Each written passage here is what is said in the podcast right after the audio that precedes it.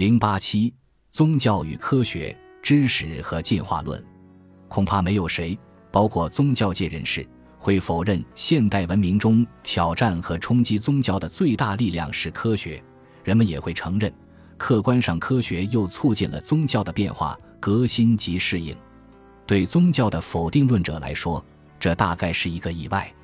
事实上，正如怀特海所说，近代历史图案中有两个显著的事实。第一是科学与宗教之间经常存在着冲突，第二是宗教与科学两者都在不断的发展着，而宗教与科学的接触是促进宗教发展的一大因素。只是，宗教同科学的接触带有一定的被动性。随着科学和科学世界观在现代文明中的主导性地位的建立，宗教在同科学的论争中就常常处于守势。科学主义者咄咄逼人，他们相信正在并将很快摧毁宗教。实际的结果是，科学只是扩大了自己的地盘和影响力，相应的缩小了宗教的地盘和影响力。但宗教并没有被推翻，它依然坚持了下来，并仍然具有影响力。现代中国，特别是新文化运动时期，科学与宗教的冲突和论辩，整体上是东西方中科学与宗教相互联系的一部分。在中国，陈独秀把科学作为新文化运动的两面旗帜之一，一呼百应。它很快成了最高真理、权威和衡量一切的标准。人们不仅充分肯定科学知识的价值，而且将科学的方法普遍化，将科学的价值伦理化。对科学持有这种立场的人，他们如何面对宗教，我们可想而知。当然，具体到每个人。他们对宗教的态度也有某种差异。面对科学主义者对宗教的强势批判和否定，还有当时社会大众和社会舆论越来越强的反宗教情绪，人文主义者并没有退却，他们非常理性和冷静地回应科学对宗教的批判和否定，为宗教的正当性进行辩护。当时直接以科学与宗教为标题的论文就有不少。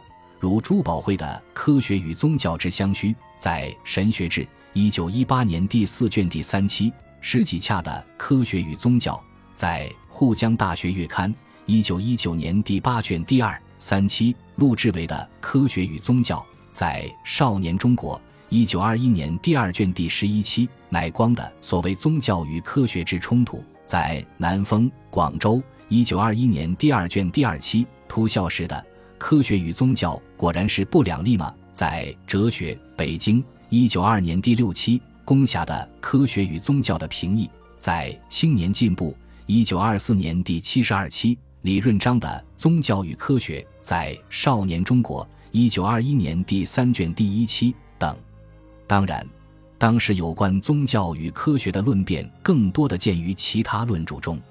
科学主义者以科学为标准批判和否定宗教，主要是认为科学建立在事实、观察、实验、求证和理性的基础之上，科学的知识和真理具有普遍的适用性和价值。相反，宗教信仰和崇拜的东西没有事实根据，它是神秘的、虚幻的东西，它是人们愚昧无知、迷信和非理性的结果。如胡适用科学实验方法否定宗教神。说，之所以不能接受上帝的预设，是由于他不能为我们所证实，他没有经验事实上的根据。我们假使信仰上帝是仁慈的，但何以世界上有这样的大战？可见的信仰是并非完全靠得住，必得把现在的事情实地去考察一番，方才见得这种信仰是否合理。古代人为了得到情感上的安慰，完全牺牲了理智上的要求。一味依赖于信心、信鬼、信神、信上帝、信天堂、信净土、信地狱，这十分不幸。科学并不诽谤感情上的安慰，但科学只要求一切信仰需要经得起理智的评判，需要有充分的证据。凡没有充分证据的，只可存疑，不足信仰。在用科学及其方法否定宗教神灵和神秘事物上。陈独秀同胡适类似，他说：“人们用超自然的神灵及其主宰力解释宇宙和万物，这是宗教迷信存在的主要原因。”他断定繁琐的神学传说、神灵等都是虚妄和欺骗。天地间鬼神的存在，倘不能确实证明一切宗教都是一种骗人的偶像，阿弥陀佛是骗人的，耶和华上帝也是骗人的，玉皇大帝也是骗人的，一切宗教家所尊重的崇拜神的神佛仙鬼都是无用的骗人的偶像，都应该破坏。陈独秀特别否定基督教的创世说、三位一体说及各种灵异，认为这些东西大半都是古代的传说和附会。天文学。地质学和生物学的发展，已对宇宙和万物做出了科学解释，使宗教迷信失去了存在的根据。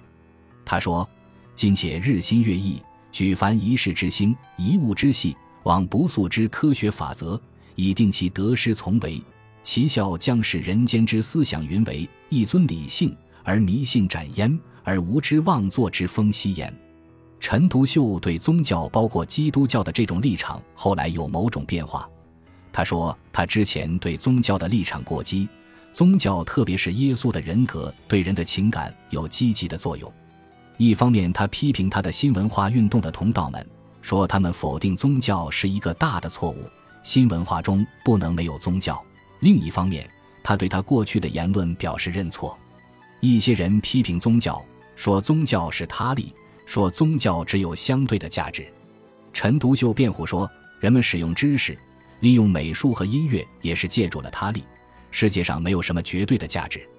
不过，陈独秀仍然否定创世说，生物进化论和哲学进化世界观是科学主义者批判和否定宗教的一大武器。他们从生物进化论出发，批评创世说和上帝造人说。从宇宙和社会的进化出发，否定宗教信仰的绝对性，认为随着各门科学的发展，宗教对世界的解释都将失去权威。如周泰玄专门撰写了一篇论文《宗教与进化原理》，强调人们认识自然界首先要懂得进化的观念。它使人知道人类的演变同自然界的人格观念不能并存。进化原理为我们提供了最宝贵的自然知识，其最要的。如物种之变迁、本能与智慧、人种之来源、灵魂之构成、官能及生活力之由来等等，都是我们能确知人在自然界的地位和变化的灿烂的生物世界之由来。于是，一般的创造说、灵魄不死说以及其他超自然被真理的望见，都渐渐不能立足。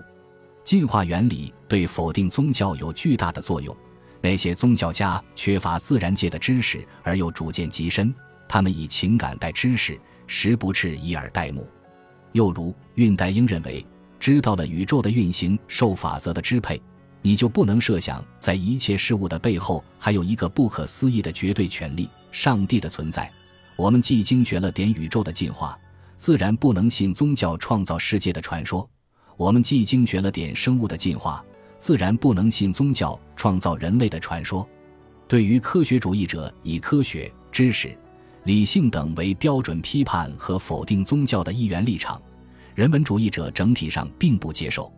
对他们来说，科学及其方法并不足以否定宗教的正当性和合理性。他们这样承诺，不是说科学本身和他的方法不能成立，也不是说科学知识没有重要作用。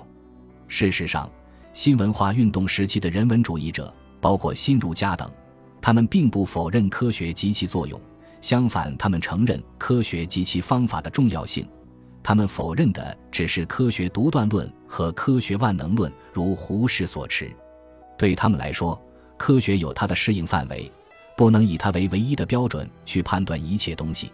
这其中就有宗教，这是人文主义者抵制科学主义者否定宗教的一个基本前提。他们强调说。科学与宗教各有自己的领域和适用范围。科学注重的是事实、实验和实证，是知识、理智和理性等；宗教注重的是体验、经验、非理性、神秘和信仰，是情感、伦理道德、神性和绝对。人文主义者说，同科学重在求知、求事实、求理性不同，宗教重在明德、皈依神灵、情感慰藉和精神解脱。宗教信奉和信仰的对象，宗教的情感体验，超出了科学知识及其方法的范围。宗教追求和达到的神人合一、宇宙与人合一的境界，既是人的精神超越和超脱，也是人的情感高峰体验。李时岑福音施莱尔马赫 （Friedrich Daniel Ernst Schleiermacher），他译为施莱尔马哈，对宗教情感与科学理智的二分，并断定说：科学者理智之事也，宗教者感情之事也。科学所重在客观，宗教所重在主观，其归结皆为宇宙与人生之探究，以求最后之解决。故皆未可偏非也。当然，科学主义者不会接受人文主义者对科学理智与宗教情感的二分。于家驹指出，时人多谓科学是理智的，宗教是感情的，二者可并行而不相悖。且人生不可单是理性生活，若单是理性生活，将入于枯燥烦闷之一途而莫能自拔。是故，感情生活是有并重的必要。于家菊反驳说。情感不是同理智不相干，它同理智有关系，而且不可分离。在这种关系中，不是理智要听从情感的驱使，而是情感要受益于理智。对于科学理智与宗教情感的二元说，一些温和的人尝试在两者之间进行折中调和。他们说，科学与宗教两者各有其长，同时又各有其短，两者都不要固步自封。应相互借鉴、相互补充。陆志伟、涂孝时、李润章、朱宝慧、龚霞等就这样认为。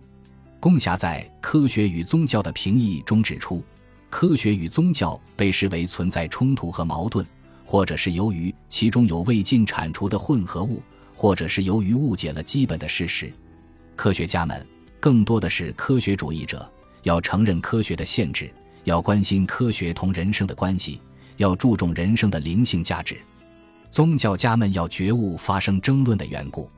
宫霞说：“只要彻底解了科学与宗教的各自特性及关系，就会发现宗教与科学本来是一对孪生姊妹，他们俩双方在人类生活上各有其位置。科学的目的是要研究事实、法则和天然程序的知识，完全公开，没有成见。宗教的职务。”是发展人类的良知、理想和志气。科学若没有宗教，不但不能造福人类，反要残害人类。若是受了宗教的支配，就可成为进化的钥匙、前途的希望。宗教没有科学，就产生武断、执迷、压迫、宗教战争，以及其他种种借宗教而杀人的灾祸。朱宝会认为，科学和宗教各有不同的真理。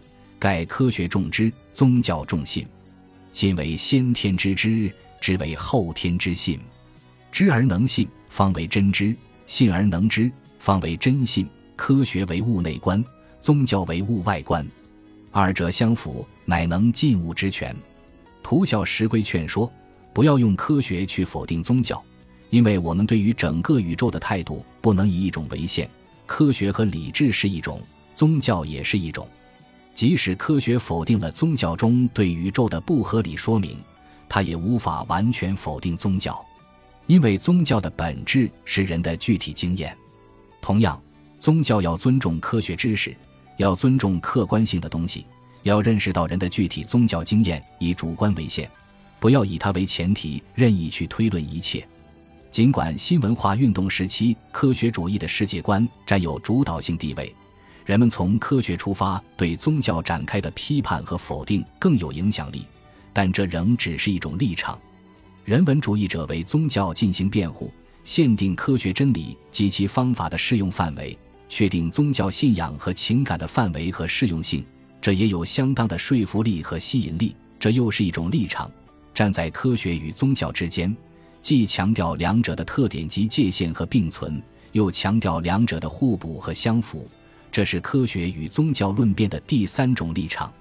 当时产生这一尖锐和激烈的争论，其中一个原因是中国迫切需要革新，科学被看成是文明的革命性力量，一切传统的价值都被重估，而宗教在历史上确实曾经阻碍过科学。